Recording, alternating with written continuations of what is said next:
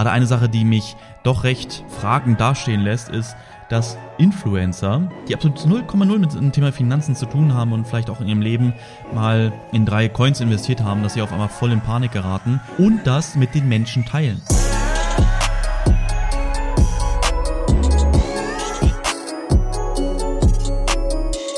Meine Lieben, herzlich willkommen zu einer neuen, zu einer weiteren Podcast-Folge. Heute möchte ich mal über ein Thema sprechen, über das ich auch bei Instagram schon gesprochen habe.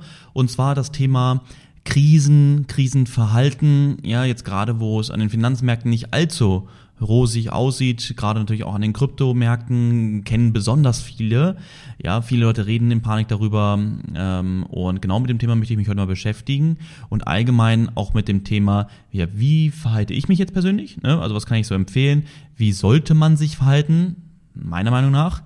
Und ja, alles im Grunde drumherum. Ich habe da absolut auch null geskriptet oder so, sondern ich sage das einfach mal aus dem Freien heraus, weil ich einfach sehe, auch so was ich für Nachrichten bei Instagram bekomme und auch was ich so sehe, was so abgeht drumherum. Ja, gerade eine Sache, die mich doch recht ähm, fragend dastehen lässt, ist, dass Influencer, die absolut 0,0 mit dem Thema Finanzen zu tun haben und vielleicht auch in ihrem Leben mal in drei Coins investiert haben, dass sie auf einmal voll in Panik geraten und das mit den Menschen teilen. Man darf aber nicht vergessen, welche, welche Macht, beziehungsweise, wie kann man sagen, äh, welchen Einfluss, ja logisch, äh, Influencer-Einfluss, äh, welchen Einfluss ein Influencer hat bei den Followern. Aber das vergessen die, glaube ich, auch teilweise. Ja, die sind dann bestimmt viel damit beschäftigt, jetzt ähm, im Grunde Produkte zu bewerben, Produkte zu teilen, weil sie influenzen damit ja, sie ihr Leben ist interessant und deswegen ähm, influenzen sie natürlich auch Artikel, Sachen, die sie selbst nutzen, damit es andere Leute kaufen. Aber im Grunde, dass dann teilweise Leute so stark auf die Meinung dieser Influencer hören, weil sie natürlich denken, alles, was er sagt oder was sie sagt, das ist wahr. Ja, geht ja gar nicht anders. Da denken sie, glaube ich, häufig nicht dran. Und das ist ja im Allgemeinen so, wenn man sich mit etwas nicht auskennt, ist es meine Meinung, sollte man sich lieber im Stillen halten, auch nicht nur als Influencer, sondern auch im ähm, Allgemeinen, wenn man, äh, wenn jemand irgendwas macht und diese, diese, was wir haben, ist ja diese grundlegende Eigenschaft, wir müssen allen unseren Senf dazugeben. Ja, all unsere Meinungen zu etwas dazugeben, auch wenn wir gar nicht wissen, wovon wir reden. Ja, das, das kennen wir aus Kindheitstagen, das kennen wir auch heute, wenn man es auf die Familie bezieht. Also gerade Eltern erzählen oft Dinge, ne, wie damals mit dem Trading bei mir. Ne, Trading äh, ist nicht machbar, ich kenne niemanden, der mit Trading Geld verdient und so weiter. Er sei, werde auch nie Unternehmer, macht nie ein Unternehmen, oh mein Gott, lieber einen sicheren Job. Ja, logisch. Ja, weil sie es ja gar nicht anders wissen. Aber trotzdem geben sie Empfehlungen, obwohl sie keine Ahnung davon haben. Normalerweise wäre ja eine andere Art, das zu sagen, wenn man sagt, okay, natürlich der Familie, ne, es ist ja auch wichtig, dass es einem gut geht und so, wäre ja eine andere Art der Formulierung, du, ich kenne mich in diesem Bereich nicht aus, aber bitte sei vorsichtig, okay? Weil ich, ich habe damit noch nie Geld verdient, ich kenne auch an der Stelle gar keinen. Natürlich ist es möglich, aber mir ist wichtig, dass du einfach weißt, dass es mir wichtig ist, dass dir, dass dir gut geht. Und bitte, wenn du damit anfängst, informiere, informiere dich doch bitte richtig und ähm, fang erst damit an, wenn du auch wirklich sagst, okay, ich bin so gut vorbereitet, dass ich mich gut fühle mit der Sache. Ja, das wäre ja eine Art der Herangehensweise an sowas. Und das ist halt das Thema mit den, mit den Influencern. Sie sagen, oh mein Gott, ich kenne, äh, oh mein Gott, hier Kryptos, die fallen, äh, schnell verkaufen. Die dümmste Entscheidung eigentlich, die du treffen kannst. Ja, dahingehend ist es natürlich so, dass das, was da draußen los ist, so mit, den, mit der Denkweise und dem Investmentverhalten von so vielen, ähm, dass das halt auf jeder spiegelt. Natürlich auch, was an den Kryptomärkten passiert. Ne? Sie sind unreguliert, gerade sehr viele private Händler sind dort. Das bedeutet natürlich, wenn eine Panik ausbricht, dass, dass die Panik deutlich schlimmer ist als an normalen Finanzmärkten in der Regel. Und ja, das ist halt dahingehend dann logisch, dass sowas dann auch ist. Ne? Deswegen an der Stelle überlege immer, auf wen du hörst. Ja, wer gibt dir einen Tipp und woher gibt er dir diesen Tipp? Was kann er denn dir da sicher mit auf den Weg geben? Ja, welche Erfahrungen hat er selber gemacht? Weiß man teilweise ja nicht. Ähm, aber wenn man sich mit der Thematik selbst beschäftigt, zum Beispiel auch in Kryptos investiert, sollte man sich auch schon ein bisschen damit beschäftigen, wie das alles richtig funktioniert und wie man als Investor richtig agiert, oder? Das sind ja nur Kleinigkeiten. Es sind ja nur Kleinigkeiten, selbst wenn es nur so ein Podcast ist hier zu hören von mir. Dann ist man dadurch auf jeden Fall meiner Meinung nach, ne, weil ich viel Erfahrung in dem Bereich habe, deutlich schlauer und braucht nicht in Panik geraten, wenn irgendwelche Kleinigkeiten gerade sind, sondern kann sich dann, wenn man Interesse daran hat, lieber darauf konzentrieren, was mache ich denn stattdessen jetzt? Ja, wie kann ich diese Situation vielleicht für mich nutzen? Deswegen sage ich halt immer ganz klar, ne, wenn du mir bei Instagram folgst, weißt du es eh schon, habe ich gesagt, also Krisen bieten Gefahren und Chancen. In Krisen werden starke, krasse Gewinner geboren, aber natürlich auch Verlierer gemacht. Und der klare Unterschied natürlich, ne, wenn wir auf die Verlierer gehen, ist nicht informiert sein, schnell in Panik zu sein, weil man einfach das falsche Mindset dahinter hat oder im Grunde auf, auf andere Leute hören, die sich auch nicht auskennen. Ja, Gewinner werden gemacht und da kann ich dir auch das Buch von Robert Kiyosaki mal ins Herz legen, äh, Richard Dad, wo es um, Immobilien, ähm, genau, um Immobilieninvestments sehr viel geht, aber natürlich allgemein auch dort um das Thema Investor-Mindset oder allgemein Finanz-Mindset. Und genau da ist es halt so dieses äh, Thema, erstmal, erster Punkt, alles ist nur so schwer, bis du es kannst. Und das zweite, wo er dann auch sagt, du in den Krisenzeiten werden die Reichen immer reicher. Warum? Weil sie genau wissen, wie sie in solchen Zeiten damit umgehen müssen.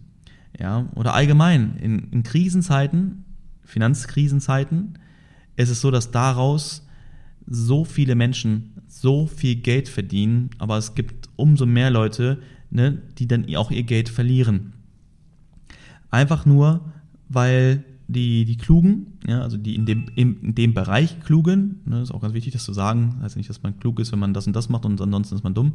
Ähm, und dass die Klugen halt sagen, okay, ich werde natürlich auf gar keinen Fall meine Position auflösen. Warum soll ich meine Position auflösen? Weil sobald ich im Minus bin, bedeutet das ja, ich bin halt im Minus. Okay, was noch? Nix.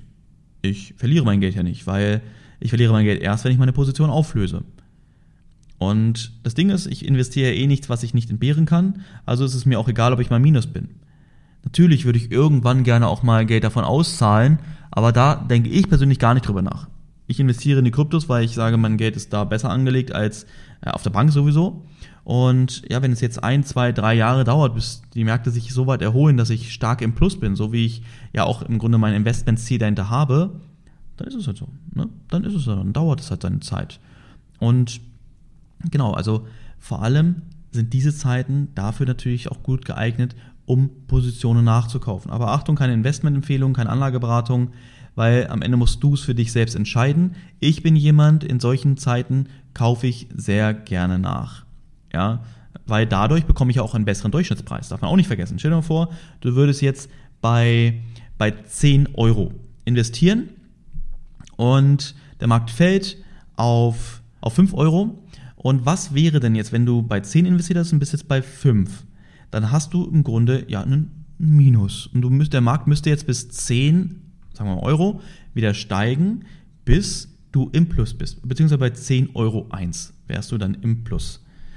Oder bei 11, je nachdem natürlich auch wie ähm, der Tick ist, wann, also in welcher, in welchen Preisen, in welchen Preisen, in welchem Niveau das im Grunde ähm, gezählt wird. Ne? Ist es in Cents, ist es in, in einzelnen Euro-Schritten, ähm, je nachdem. Und ähm, gehen wir mal davon aus, dass es in Centbeträgen ist. Ne? Also bei 10 Euro 1 wärst du im Plus. So. Ähm, was wäre denn jetzt, wenn du bei 5 Euro die gleiche Positionsgröße nachkaufst wie bei 10? Ne, du hast bei 10 Euro, sagen wir mal, einen Tausender reingelegt. Jetzt bist du bei 5 und bei 5 Euro. Und wenn du jetzt bei 5 Euro wieder einen Tausender reinlegst, weißt du, was dann mit deiner Position passiert? Beziehungsweise wann wärst du dann im Plus? Ja, wenn du jetzt bei 5 reinlegst und das bei 10 reingelegt, jeweils Tausender, also bist du mit einem Tausender jetzt im Minus und mit einem anderen Tausender bist du Break-Even. Also bei Null, ne, weil es, der Preis ist jetzt noch nicht gestiegen oder gefallen. Was oder wann wärst du das erste Mal im Plus? Frage an dich. Bei 7,50 Euro.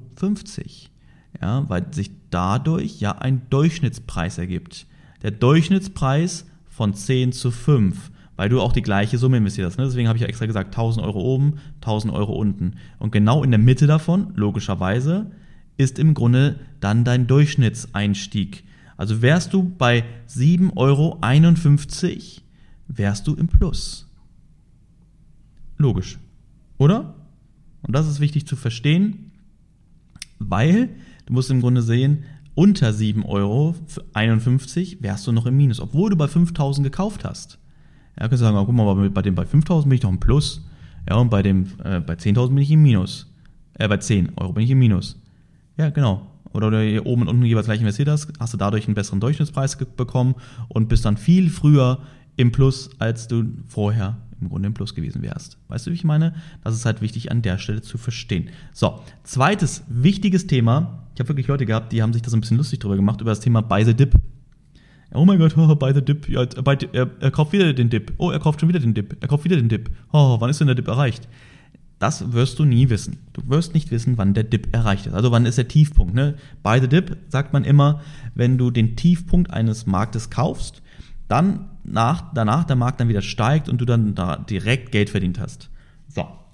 Das ist das, was natürlich jeder gerne machen möchte. Man möchte am Tief kaufen und am Hoch verkaufen. So dass es, dass es faktisch unmöglich ist, außer dass du es einfach mal durch Zufall schaffst, ist dann dem wenigsten klar. Aber an der Stelle, tut mir leid, muss ich dann mal ganz ehrlich zu dir sein, dass das immer funktioniert das ist wirklich schwierig, weil du weißt nie, was ist auf der Welt los, was passiert in der Wirtschaft, ne, wie reagieren andere Marktteilnehmer und so weiter. Deswegen kannst du dich immer nur damit nachrichten, wie investiere ich als kluger Investor. Als kluger Investor ist es so, dass du natürlich ähm, versuchst, den, den Dip zu erwischen. Aber du kannst ja gar nicht wissen, wann der Dip erreicht ist. Deswegen ist es immer wichtig zu verstehen, sobald der Markt fällt, ist es in den seltensten Fällen so, dass er einfach komplett in die Gegenrichtung wieder hochschießt. Sondern in der Regel ist es so, dass er dann erstmal eine, eine Zeit lang in einer Seitwärtsphase sich bewegt. Bedeutet, dass er im Grunde unten sich stabilisiert, um danach dann wieder Kraft aufzubauen, um wieder zu steigen.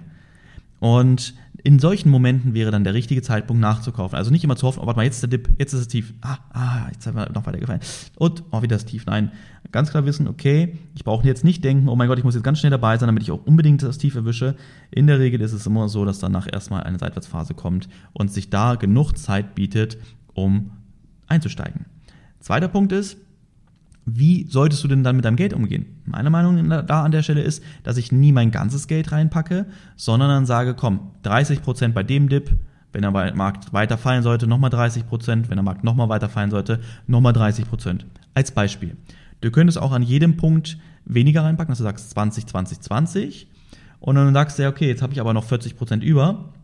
Was mache ich denn damit? Da könnte man sagen, okay, sobald es keinen weiteren Dip mehr gibt, der Markt sich stabilisiert und langsam, aber sicher wieder anfängt zu steigen, dass du hier nach und nach nochmal deine restlichen Positionen im Markt führst. Ja, so hast du zwar nicht den, den tiefsten Dip erreicht, ne, beziehungsweise hast du, aber du hast da nicht dein restliches Geld reingelegt, sondern erst, wenn der Markt sich wieder stabilisiert und wieder steigt, damit du da dann am Ende, Achtung, einen guten Durchschnittspreis bekommst. Ja, und das ist ja der Sinn hinter dem Dip kaufen, dass du am Ende einen guten Durchschnittspreis hast. Und deswegen kaufst du in den richtigen Momenten, hast höchstwahrscheinlich zum Schluss, wenn du mit deinem Geld auch richtig hantierst, auf jeden Fall auch den Dip gekauft, den tiefsten Punkt, aber vorher hat auch schon einige Positionen in den Markt gebracht. Ja, so, das sind so zwei Dinge, die mir aktuell wichtig waren, einfach mal mit dir zu teilen, dass du wenn es nicht sowieso bei dir schon ist, so ein bisschen mehr Verständnis für das Thema bekommst, auch mehr Ruhe reinbekommst. Ja, einfach zu verstehen, okay, ich brauche gar keine Panik haben, weil ich kann ja gar kein Geld verlieren. Erst wenn ich meine Positionen auflöse, dann habe ich Geld verloren. Und boah, das würde mir echt wehtun. Das würde ich wirklich nur machen, wenn ich an mein Geld ran müsste. Weil ich in einer finanziellen Krise bin für mich selbst, aber das würde sowieso nicht passieren, weil ich ja kein Geld investiere, welches ich nicht sowieso auch entbehren kann. Weißt du, wie ich meine? Äh, natürlich entbehren heißt nicht, dass ich auch Bock habe, das zu verlieren. Ne? Deswegen verkaufe ich es ja auch nicht. Sondern, dass ich sage, du, das Geld ist dort gut angelegt und sobald der Markt später wieder steigt, äh, am besten natürlich je früher, desto besser, aber auch wenn es länger dauert, dann, dann weiß ich, okay, mein Geld liegt dort, aber ich muss aktuell ja da eh nicht ran. Weißt du, wie ich meine? Und das ist halt ganz wichtig. Einfach von der Denkweise dahinter. Ich habe absolut keinen Bock auf diese ganze Panikmache von so vielen Leuten, weil sie einfach alle gar keine Ahnung haben, wie man mit, mit wirklich fallenden Märkten, mit Krisensituationen umgeht und einfach nur um irgendwas zu sagen, diesen Menschen genau das mit auf den Weg zu geben. Weißt du? Und yes, deswegen war das wichtig, an der Stelle mal mit dir zu teilen. Ich habe eigentlich auch gar nicht mehr zu sagen. Ja? Der Podcast geht diese Woche dann mal nicht ganz so lange, aber das war einfach mal so frei aus dem, aus dem Kopf heraus. Bei mir aktuell ja, es sind einige Sachen wieder, die anstehen. Wir äh, sind ja im Moment gerade dabei, unsere Volume Trader Akademie neu aufzubauen. Hier sind wir auch dabei, eine neue Software ähm, ja, programmieren zu lassen, beziehungsweise bei uns ja, dann zu integrieren. Dadurch bin ich natürlich davon abhängig, deswegen müssen wir hier warten, bis wir mit der Akademie weiter Gas geben können, aber das wird am Ende jeder, jedes Warten wert, weil das der größte Gamechanger wird, auch im Bereich Trading, im, im Bereich Volumentrading. Das, was wir mit Volume Trader schon am Markt machen, ja, Marktführer dort zu sein, so viele Leute, so viele Unternehmen schon überlebt, weil sie alle irgendwann schlapp machen. Ähm, na klar, weil da am Ende kein richtiges Unternehmen hintersteckt, so im Gegensatz, als, im Gegensatz zu uns, ne, dann, wo wir eine ganz klare große Mission dahinter haben. Äh, wir sind ein großes Team, wir sind nicht nur einfach irgendein einzelner Coach und der meint, er hätte die weiter mit Löffeln gefressen, sondern wir sind mehrere Coaches zusammen, wo wir sagen, wir arbeiten gerne Hand in Hand, wir, wir teilen unser Wissen untereinander, wir teilen unser Wissen mit anderen Menschen. Und genau, deswegen ist es dort natürlich auch wichtig, weitere Schritte zu gehen und immer und immer, immer weiter den Abstand zu vergrößern zu den, zu den Leuten, zu den Unternehmen, die noch dort sind ähm, und dann nicht wieder aufgeben. Aber ja, das war bei mir immer schon so und ich genieße auch diesen, diesen Prozess, dort immer weiterzumachen, immer Gas zu geben. Aber ich mag halt nicht gerne abhängig von anderen zu sein. Deswegen teilweise ich, war ich schon so ein bisschen frustriert mit der Software. Ich meinte, oh man, wir müssen doch nicht mehr vorankommen. Aber Programmierarbeiten dauern halt die Software die Entwickler kommen ja auch aus der Ukraine und gerade dort, als der Krieg losging, dann waren sie gar nicht erreichbar und so. Das hat alles ein bisschen in die Länge gezogen. Aber alles jetzt am Vorangehen, da auf jeden Fall gerade mal auch so an alle Schüler von uns, die das hören oder die, die es mal werden wollen, was da auf uns, auf euch zukommt, ist einfach nur krank. Ja, das wird richtig geil. Und außerdem haben wir noch ein paar andere Sachen in der Pipe, was wir alles noch umsetzen werden jetzt äh, bald mit der Zeit. Und von meiner Seite aus ist es einfach so, dass ich merke, dass jetzt so nach fünf Monaten, nachdem wir umgezogen sind, nachdem wir hierher ausgewandert sind, dass es für mich immer, dass ich immer wieder klarer im Kopf werde, ruhiger werde, weniger gestresst bin, weil noch so viele Sachen drumherum waren. Wir haben ja Monate unsere, unsere Sachen hier zu Hause managen müssen, weil ja immer und immer und immer, immer wieder irgendwas gemacht werden musste.